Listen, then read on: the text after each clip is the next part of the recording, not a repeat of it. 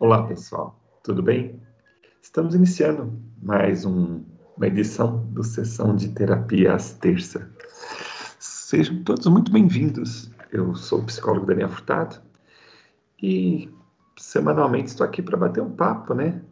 Sobre assuntos do cotidiano, sobre questões, né, da, da nossa vida que afetam nossa existência, o nosso lidar com aquilo que a vida nos apresenta, né? Eu gosto muito dessa frase, né? A vida nos apresenta coisas boas, coisas às vezes não tão boas, né? E a grande questão é como que a gente lida com isso? Como que a gente consegue é, dar boas soluções para o que a vida nos apresenta? Então, esse encontro semanal, às terças-feiras, é, a gente tenta é, refletir, né? pensar, às vezes dar dicas, às vezes dar uma orientação, mas no fundo é uma grande reflexão.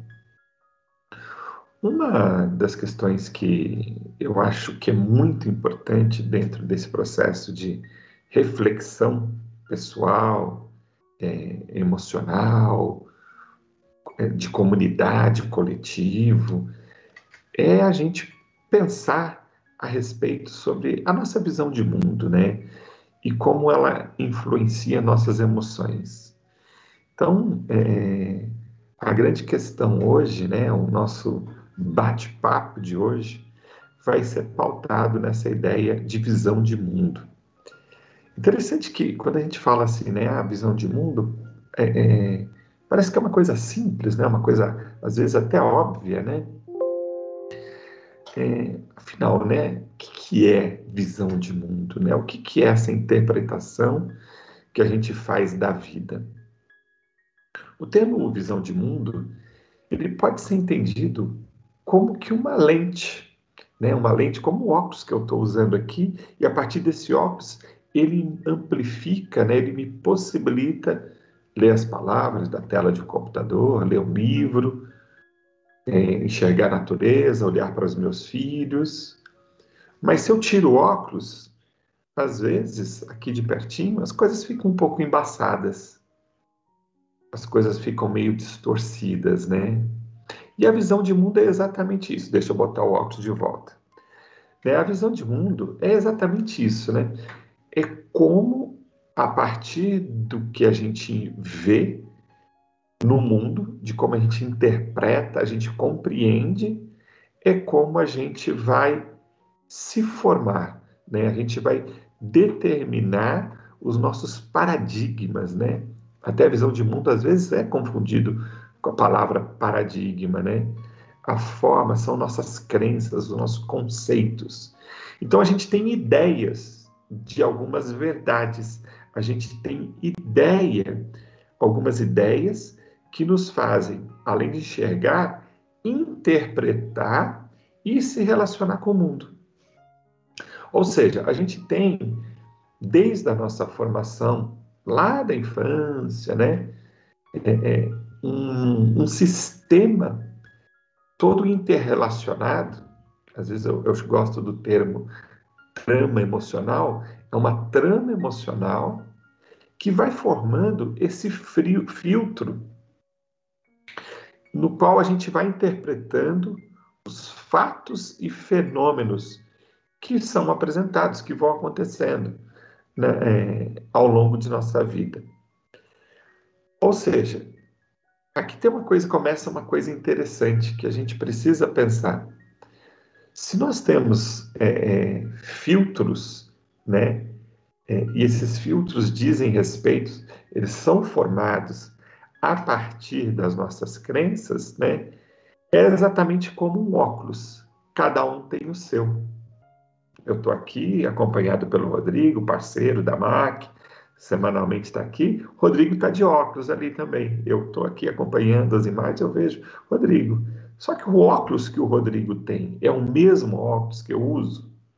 Você que está acompanhando aí, seja no ao vivo, seja é, depois na live salva, ou você que está acompanhando pelo podcast, você usando ou não óculos, o teu óculos, né? Se você usa óculos, né? ele não foi feito sob medida para você.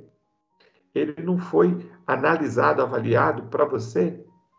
Então, é exatamente assim que é a visão de mundo.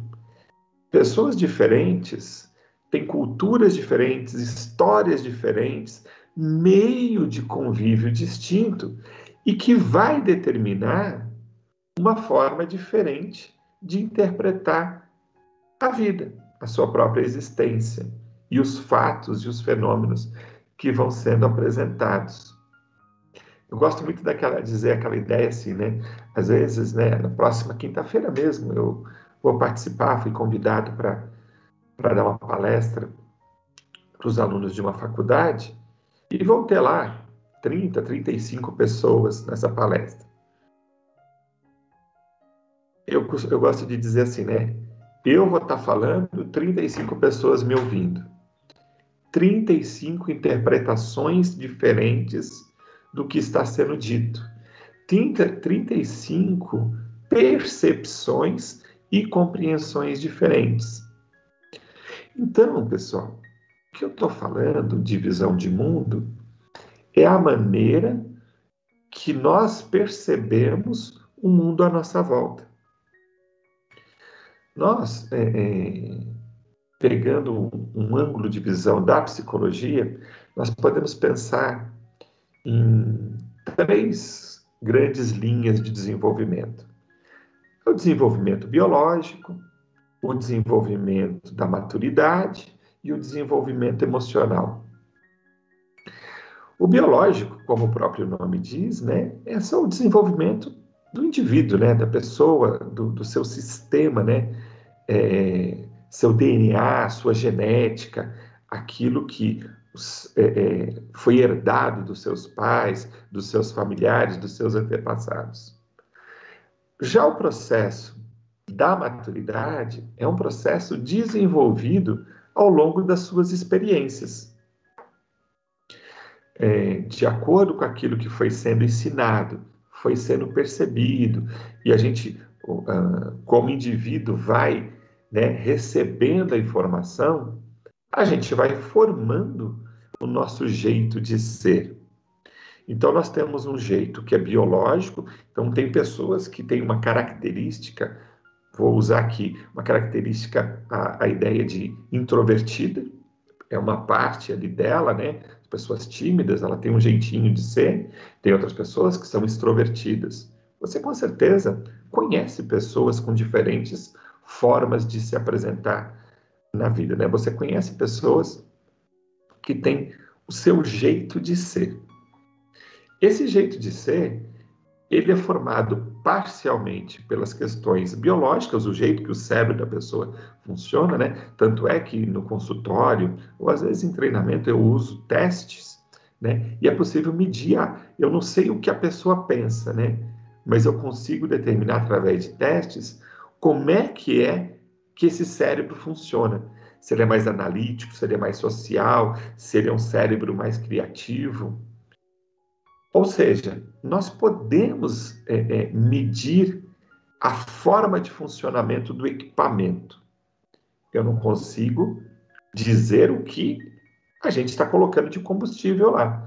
O combustível diz respeito às ideias, às crenças, às verdades, o aprendido, né? a influência cultural, a influência de mídia religiosa, dos amigos, dos familiares. Então, você consegue perceber que são duas linhas distintas, essa biológica e essa dessa estrutura social, que vai determinar a nossa maturidade?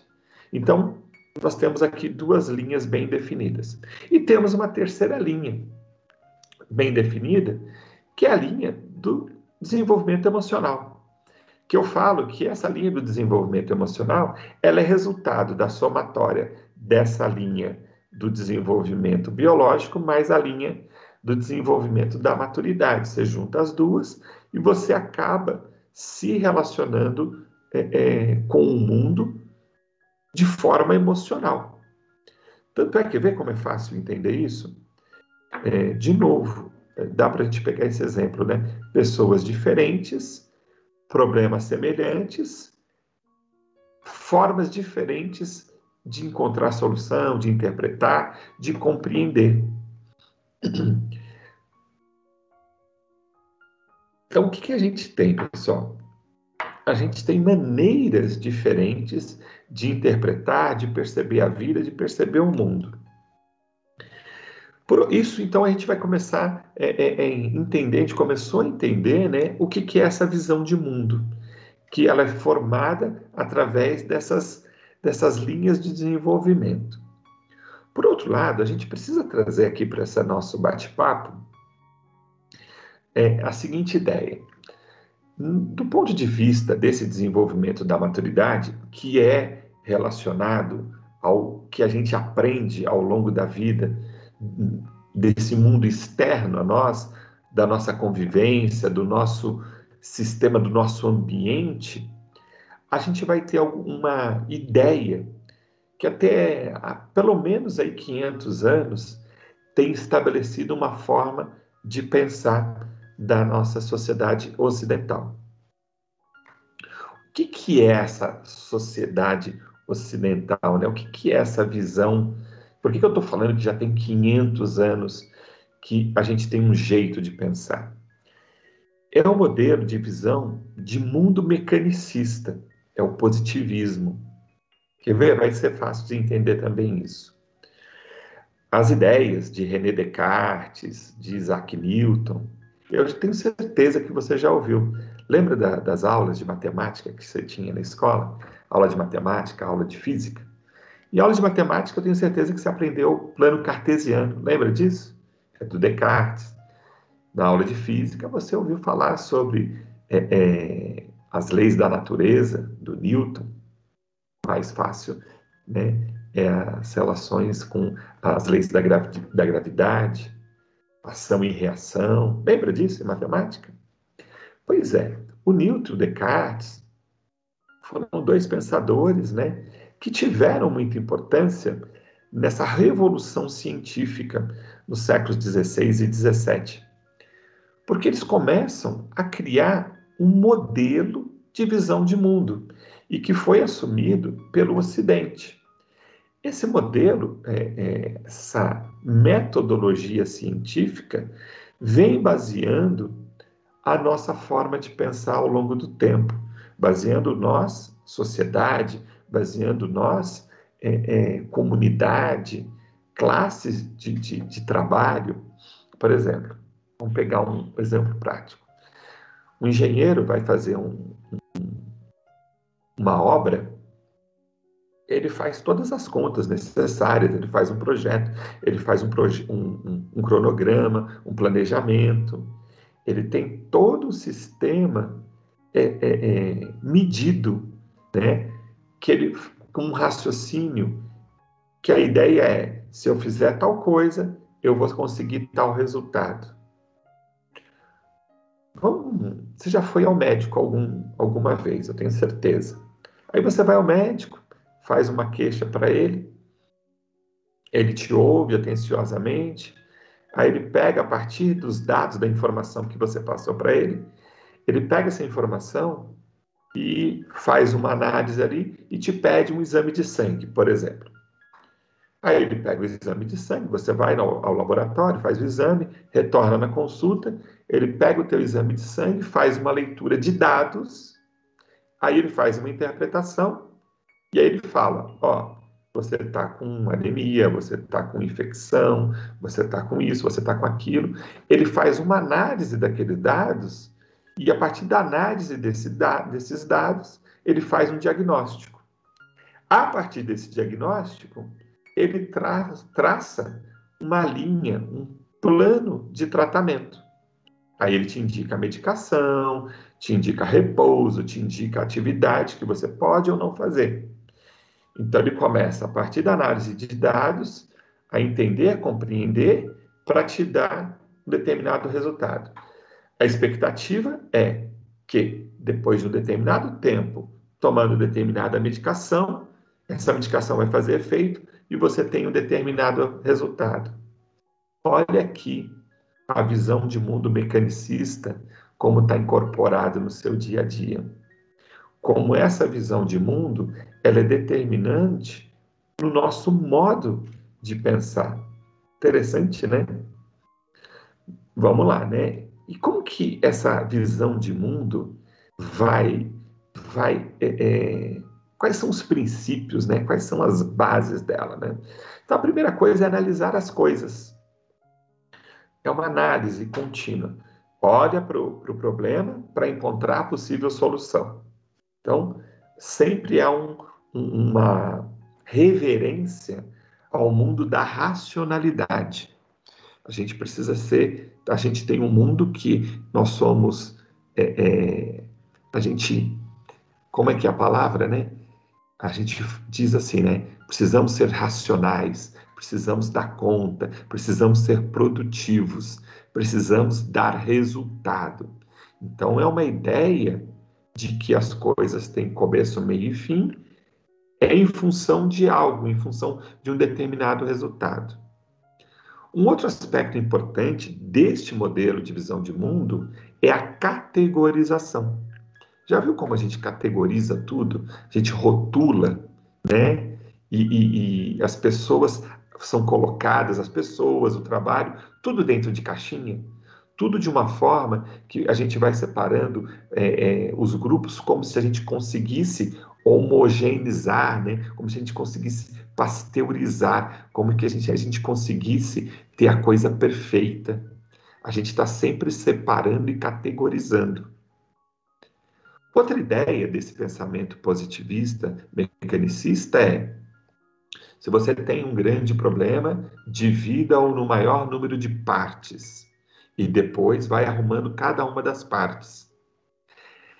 Isso é tão presente no nosso dia a dia, né? Que é, a gente tem vivido. Vou pegar aqui um exemplo, por exemplo, da área do, dos empreendedores, da área administrativa, né? Você tem a pessoa que cuida do marketing, você tem a pessoa que cuida de finanças, você tem a pessoa que cuida da, da produção, e você vai colocando especialistas, cada um para cuidar da sua parte. Aí, às vezes, eu vou nas empresas, né? As pessoas querem que eu fale de, de alguma questão motivacional, alguma questão para melhorar a produtividade da empresa, né? E aí eu costumo fazer algumas perguntas, né? Tipo, ah, o que, que vocês acham aí? Aonde que está havendo a falha na empresa de vocês, né? Invariavelmente aparece a seguinte questão: problemas de comunicação. Mas eu pergunto, mas por que, que tem problema de comunicação? Ah, porque o departamento A não comunica com o departamento B, que não comunica com o C, e no final fica tudo aquela bagunça, né? É, onde as pessoas parecem conversa de surdos, né? É uma conversa onde ninguém ouve ninguém. E aí você tem uma, uma limitação, ou pelo menos uma perda, né? Do todo você tem um desgaste das relações, desse, desse sistema todo subdividido. E muitas vezes a gente não, a gente tem os especialistas e não tem o indivíduo que conecta todas essas áreas. Está entendendo como é, é, a visão, ao mesmo tempo, essa visão mecanicista, ao mesmo tempo ela nos ajuda, ela também acaba nos distanciando do todo ela nos ajuda porque a gente vai criando as, os especialistas, mas a gente não vai pegando a visão do todo. Vamos trazer isso para a questão emocional? Olha só que interessante. A pessoa me procura no consultório, porque que ela. E aí eu, ela vai lá no primeiro dia, eu pergunto: o que está acontecendo, né? Como é que eu posso te ajudar? O que está havendo, né? Aí, invariavelmente, primeira, segunda sessão, a pessoa fala: ah, eu estou com um problema de relação no meu casamento. Aí ela traz ali o, as questões relacionais dela do casamento, fala aquilo, né? Aí conforme a terapia vai acontecendo, aí a gente vai descobrindo que o problema, sim, é, é, é tá tendo um problema ali na relação, falta de diálogo, distanciamento, está acontecendo isso. Mas quando a gente percebe, a gente vai ver que o problema que está causando o distanciamento está relacionado à maneira como essa pessoa está se posicionando no dia a dia, porque está sobrecarregada no trabalho e por isso está chegando tarde todo dia, por isso não está tá chegando irritado. E aí você vai perceber que aquilo está afetando o casamento. E aí você vai conversando com a pessoa e daí você vê, né? Por que, que ela está fazendo tanta hora extra? Por que ela está ficando tanto tempo fora? Ah, porque a prestação é, é, é, do carro que ela comprou aumentou, porque o alimento agora está mais caro, porque a gasolina subiu, e aí a, a, as contas ficaram mais apertadas. Tá vendo como é um sistema que uma coisa vai levando a outra, vai levando a outra, e a gente descobre que aquele desgaste relacional ele está acontecendo por outros motivos que estão influenciando. Por isso que é, é, dentro dessa visão mecanicista, a gente tem que tomar um cuidado para não focar apenas em um fator. Eu posso ser o máximo, ter o máximo de especialidade, mas eu preciso ser generalista. Eu preciso reconhecer o todo, porque se eu ficar focado num problema só, eu vou ficar só focado em reclamar da outra pessoa, do relacionamento, que ela não me ouve, que ela não está presente no meu dia a dia, que a nossa relação é ruim, que ela não me escuta. Daí de ficar reclamando da pessoa. Só que essa reclamação toda ela está acontecendo por todo um desgaste de outras partes do sistema também. Ou esse, esse, esse desequilíbrio emocional da, pontual, que às vezes é o que aparece mais, que é o que está mais aflorado, de repente ali no casamento, mas ele está influenciando agora na vida dos filhos. E aí a criança começa a ir mal na escola. Aí a escola chama, né? Chama os pais, fala: Ó, oh, teu filho está indo mal na escola, as notas não estão boas, ele está com um comportamento agressivo. Nossa, então vamos colocar a criança no psicólogo, vamos colocar a criança para fazer outras atividades. Ah, ele é hiperativo. Ah, ele é mal educado, ele é isso. Só que no fundo, no fundo, ele só está refletindo a instabilidade do ambiente em que ele está inserido. Fez sentido para você isso? Tá, você está percebendo que é importante que a gente enxergue as partes, mas a gente não pode abandonar o todo? Que é muito necessário que a gente tenha uma visão global das coisas. Então, para a gente alimentar essa visão global, eu vou trazer um, um, um aqui um outro modelo de visão de mundo. A gente tem nos últimos tempos fala, é, ouvido falar, tem lido a respeito da visão de mundo ecológica. O que, que é essa visão ecológica, né? É perceber a vida como um mundo em redes, como se fosse um grande ecossistema. É como na natureza, né? Eu olho aqui pela janela da minha casa, vejo as árvores, vejo diversos tipos de, de aves, de plantas, plantas rasteiras, plantas, aves mais altas. Aí, quando eu observo, tem os animais pequenos, tem os insetos. Você já percebeu como a natureza ela consegue é, é, viver em harmonia? E às vezes, né, se olha no canto da parede de concreto ali, uma plantinha nascendo, você observou como a natureza ela vai encontrando modelos de existir a partir de quem ela é nesse sistema doido que é a vida, nesse sistema todo complexo que é a própria existência?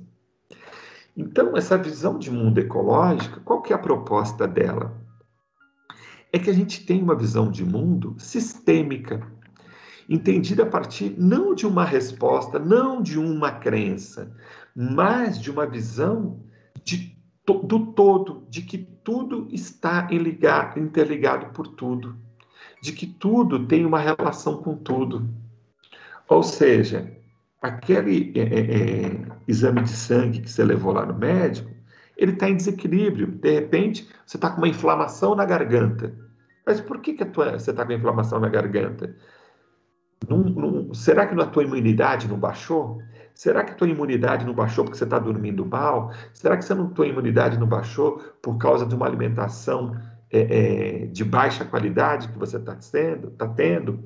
Será que essa baixa imunidade não é referente ao sedentarismo, à falta de atividade física? Você está entendendo que no final, quando a gente consegue olhar para o todo, fica mais fácil e a gente fica dá uma sensação de completude. Nós, a, nossa existência ela está ela acontece em diversas áreas da vida. Ela acontece na família, ela acontece no trabalho, ela acontece nas nossas crenças religiosas, ela acontece na nossa individualidade, nossos desejos, interesses, aquilo que faz sentido para a gente. Acontece no mundo é, das influências sociais, da influência da mídia, da influência política que a gente tem, que a gente recebe o tempo todo. Olha quantas influências vão perpassando o nosso corpo e às vezes a gente olha só para uma área, a gente olha só para uma dessas facetas. A gente precisa, nessa ideia de visão sistêmica, de visão ecológica, é conseguir olhar para o indivíduo como um todo. E as emoções, elas são um grande resultado de tudo isso. Né? Eu preciso estar bem com a minha família, eu preciso estar bem no meu trabalho, eu preciso fazer, encontrar maneiras, estratégias para que eu me encontre em equilíbrio em vários lugares que eu frequento na, nas minhas relações. E aí não é não é sendo diferente em cada uma. Fala assim, né? ah, então eu tenho que ser é, em cada lugar que eu vou tenho que ser um? Não. É o contrário. Eu estou falando que você tem que ser único em todos os lugares que você vai. O Daniel que está fazendo live, que daqui a pouco vai atender online, que depois vai atender presencialmente, que depois tem palestra para dar, depois tem um encontro com a família, depois eu vou encontrar um amigo. É o mesmo. Nós não somos, nós temos várias responsabilidades, mas nós precisamos ser os mesmos nos ambientes, nós temos que ter a nossa verdade, e essa verdade, ela tem que ser um processo construído conscientemente. Então, sim, precisamos dessa visão do mundo mecanicista. É, a gente precisa do, dessa especialização, a gente precisa olhar os problemas, a gente precisa de uma análise racional, a gente precisa, e muitas vezes, é, ser determinista em algum ponto. Não, vai ser dessa maneira para que a coisa funcione. Entretanto, eu preciso encontrar soluções sistêmicas, né? onde eu consiga perceber as múltiplas influências, é, essa não fronteira, né? Não é que termina uma coisa começa a outra, não, é tudo embolado, é um pluralismo, né? Que nós vamos todos é, é, é se formando, vai tudo se formando junto ao mesmo tempo agora. E isso tem uma, uma a única certeza é da incerteza, uma incerteza, uma volatilidade existencial que a gente precisa aprender a lidar com ela, com tolerância, com assertividade, com é, é, resiliência. Emocionalmente, eu, eu gosto de pensar, né, que as emoções, né, são como se fosse uma mola, né, que amortece. Tem mola mais dura, mola mais frágil, mola, mola mais mole, né, que vai amortecendo aquilo que a vida vai nos apresentando.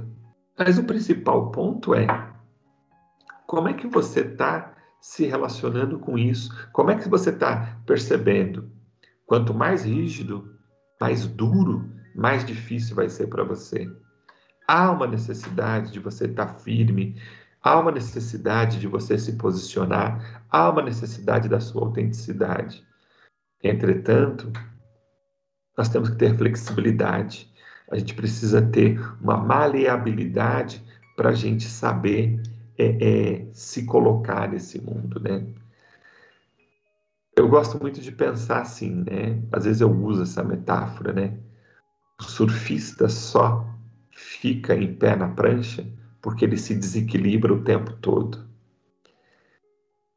Se a gente faz uma, a metáfora de que a vida é como um oceano, Ora tem águas calmas, ora tem águas turbulentas. Ora a gente tem um sol maravilhoso, ora a gente tem tempestade. A gente vai conseguir lidar com tudo isso à medida que a gente consegue equilibrar nossas emoções, que a gente consegue perceber o mundo não de forma isolada, mas de forma do todo, o inteiro, toda essa trama que vai sendo apresentada para a gente. Então, pessoal, é, a gente precisa entender que nós somos únicos, mas estamos inseridos num contexto social. Somos únicos e precisamos cultivar o nosso esse eu verdadeiro, aquilo que você acredita, aquilo que faz sentido para você, entendendo que isso está no contexto social. Mas posicione-se dentro desse contexto social. Não seja mais um levado pela onda, não seja mais um que vai sobrevivendo. Viva a vida, viva as suas experiências a partir de quem você é, a partir do seu sentir. Precisamos sim da nossa racionalidade, mas nós precisamos sentir. Sentir quem nós somos, sentir o momento, sentir o, em que, como o nosso grupo social está se desenvolvendo. A gente precisa ter uma relação humana, né? A gente precisa se entender como um interser, um ser que se interrelaciona, né? Se cada um de nós é uma subjetividade, nós precisamos, eu sou um, o outro é o outro, eu preciso perceber né, como que isso se relaciona. E aí a gente vai criando essa trama relacional, essa trama pessoal diante da vida, né? A relação humana com a comunidade ela é muito necessária a partir de quem você é. Perceba o sistema, encontre motivos dentro do seu sistema e seja o melhor que você pode, né? Tenha essa visão ampla, essa visão holística, essa visão dessa trama que você está inserido. O assunto talvez não seja dos mais fáceis, né? Dos mais complexos. É, é um dos assuntos mais complexos, mas que, na minha opinião, ele é muito importante, porque ajuda a gente perceber como a gente pensa.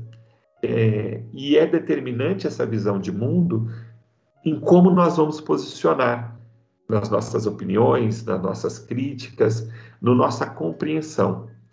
Quanto mais especialista, mais fechadinho eu sou, mais eu olho para um ponto só. Quanto mais global, mais eu enxergo todo. E aí eu encontro melhores soluções. Ok, pessoal? Esse nosso bate-papo, nessas reflexões, espero de verdade que tenha feito sentido para você. Vou me despedindo então ao meu amigo Rodrigo Albert. Rodrigo, muito obrigado aí mais uma vez aí para nossa terça-feira, logo cedinho, fazendo reflexões complexas, mas possíveis, Rodrigo, sempre indo em frente. Gostou? Você pode ouvir este e outros onde e quando você quiser. É só acessar os podcasts, sua plataforma digital preferida. Spotify, Deezer, Apple Podcast. É só procurar PC Daniel Furtado que você vai achar aí este e outros programas. Forte abraço, até a próxima. Fiquem bem. Valeu, tchau.